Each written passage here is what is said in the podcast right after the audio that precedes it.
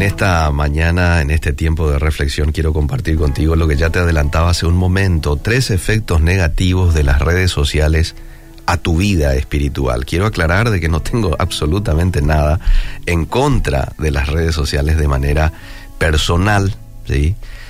Eh, es más, las redes sociales y la internet han servido muchísimo para poder llegar a aquello que Jesús nos ha mandado, lo cual es predicar el Evangelio a toda nación a través de la Internet, de las redes sociales. Yo hoy puedo llegar a, mucha gente que si no fuera por el Internet, por esta herramienta, no pudiera haber llegado a alguien de otro país, por ejemplo.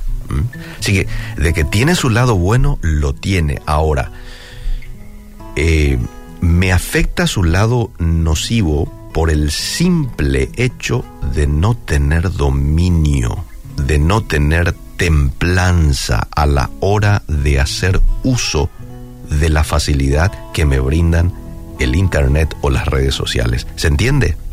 Entonces allí es cuando termina afectándome.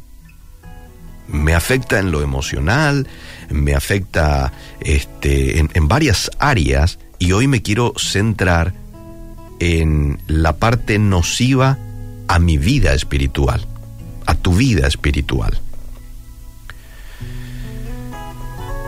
Lastimosamente hoy las redes sociales han tomado las riendas de la vida de mucha gente, cuando en realidad nosotros teníamos que tomar las riendas de él, de ellas, estas han tomado las riendas de mucha gente que hoy te dice, no, pero yo, este, no, yo la domino, este, no, no, no, no pasa nada. No se está dando cuenta de los cambios que ha producido las redes sociales en su vida y de los efectos en lo espiritual, porque esto ha sido todo muy progresivo. Despacito ha ocurrido todo. Pero en la actualidad, hay muchas cosas que se han transformado para bien o para mal debido a Internet. Tres maneras en las que las redes sociales han impactado negativamente nuestra vida cristiana y por consiguiente obstaculizan nuestra relación con Jesús. La primera, disminuye tu capacidad de concentración y atención. Y esto en realidad yo lo repito, pero lo dicen, lo dicen muchos estudios que han demostrado que la capacidad de atención de las personas ha disminuido con el paso del tiempo. Sin embargo, los efectos son evidentes y los podemos ver a diario. Por ejemplo, nos hemos acostumbrado a que al hacer un clic, un video se reproduzca automáticamente, ¿verdad? Si eso no sucede, ¿Cómo nos sentimos? Impacientes. Y cargamos el video o simplemente buscamos otro porque nos condiciona a que eh, busquemos todo con rapidez y si no es con la rapidez que me presenta, entonces ya eh, me, me, quita de, de humor, ¿no? Claro, yo sé también de que probablemente otras tecnologías, electrodomésticos, han contribuido a que esto sea así. ¿Mm? Calentamos el café, por ejemplo, ahí en un minuto o en 30 segundos. Y todo queremos que sea de esa manera cuando la realidad no es así. Hay redes sociales que brindan contenido rápido, que nos vuelven adictos porque podemos pasar muchas horas revisando una aplicación y sentir que fueron solo minutos. Entonces uno dice, no, pero fue poquito, pero si te vas a controlar el tiempo que pasaste en esa aplicación, te vas a asustar al darte cuenta que en realidad fueron 45 minutos. Es que estas redes sociales están diseñadas para la inmediatez. Y esperamos que en la vida real suceda lo mismo. Por ejemplo, vamos a hablar con ejemplo. Cuando vamos a la iglesia, el domingo, por ejemplo, ¿verdad? Y esperamos que las enseñanzas y los sermones sean cortos, así como lo son los videos ahí de las redes sociales. Y si no es corto, si el pastor de pronto habla un poquito más, ya nuestra mente, ¿qué pasa con nuestra mente? Comienza a divagar y ya no escuchamos la totalidad del mensaje. Entonces, la rapidez que nos presentan las redes sociales no contribuye a nuestra concentración. Si usamos, por ejemplo, el celular para revisar la Biblia durante los, servicios de la iglesia, seguramente coincidirás conmigo en de que es muy tentador revisar otras aplicaciones y distraernos con otro contenido en medio del culto. No sé si te pasó eso o a mí nomás me pasó.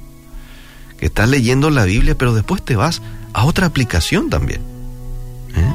De pronto ya estás viendo tu WhatsApp o tu estado o cosas como esas. Quiere ocurrir. En casa, por ejemplo, estamos enfocados en la palabra de Dios, pero de pronto llega una notificación o estamos orando y escuchamos el ruidito ese. ¿Qué pasa con tu relación con Dios? Y se corta, se corta y vas y revisas el celular. O ya tenés en mente, si no te vas a revisar el celular, ya tenés en mente quién me habrá escrito y, y ya estás esperando el momento en el que puedas ir a tomar nuevamente el celular y revisarlo. Ahora, esta distracción que ofrecen las redes sociales también obstaculiza nuestra capacidad de leer, nuestra capacidad de analizar, de comprender la Biblia. ¿eh? Preferimos leer un versículo bíblico en un post que leer todo el capítulo en la Biblia porque nos parece más conveniente, más sencillo y no requiere mucho esfuerzo de nuestra parte. Y ahí es cuando creamos en nosotros, hombres y mujeres, de poca comprensión, de poca solidez en el conocimiento de la Biblia. Ahí nomás uno o dos versículos que leo en redes sociales y ya. Y no analizamos mucho, perdemos ese criterio que tenemos que tener, ¿verdad? Es ese, ese pensamiento criterioso. Otra de las cosas eh, de manera nociva que afecta eh, a nuestra vida espiritual, las redes sociales, es que te vuelve perezoso.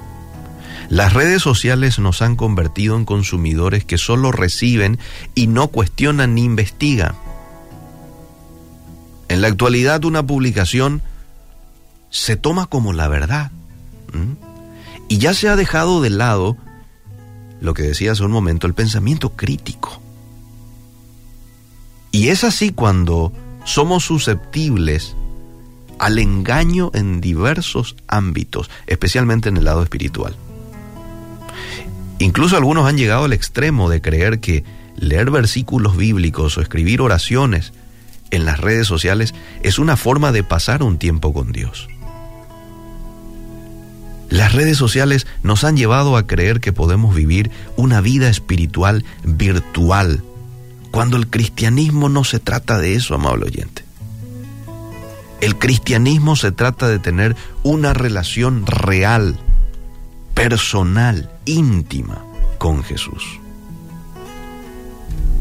Y por último, el tercer efecto nocivo de las redes sociales a tu vida espiritual es de que en definitivas, en definitivas, te quita tiempo de comunión con Dios. A lo largo de la Biblia nosotros podemos ver cómo Dios siempre ha sido muy claro, por ejemplo, con el pueblo de Israel, diciéndoles de que Él quería ser lo primero. Deuteronomio 6.5, amarás al Señor con todo tu corazón, con toda tu mente. ¿Cómo empiezan los diez mandamientos? Yo soy tu Dios, no te harás imagen, no te harás ídolos delante de mí. Después vemos a un Josué citando y diciendo, este, a él solo servirás, un Moisés, recordándoles al pueblo de que solamente a Dios y nadie más que a Dios. Si vas al Nuevo Testamento, hay versículos también que nos hablan de que te despojes de los ídolos. ¿Por qué? Porque un ídolo le quita a Dios del primer lugar de tu vida. cuando Él quiere ser prioridad. Él es el Todopoderoso. Él es el omnipresente. Él es el que te creó. Él es el que permite que hoy estés con vida escuchando esta reflexión. Si Él quisiese, Él podría quitarte ahora mismo la vida. Él tiene el poder de hacerlo.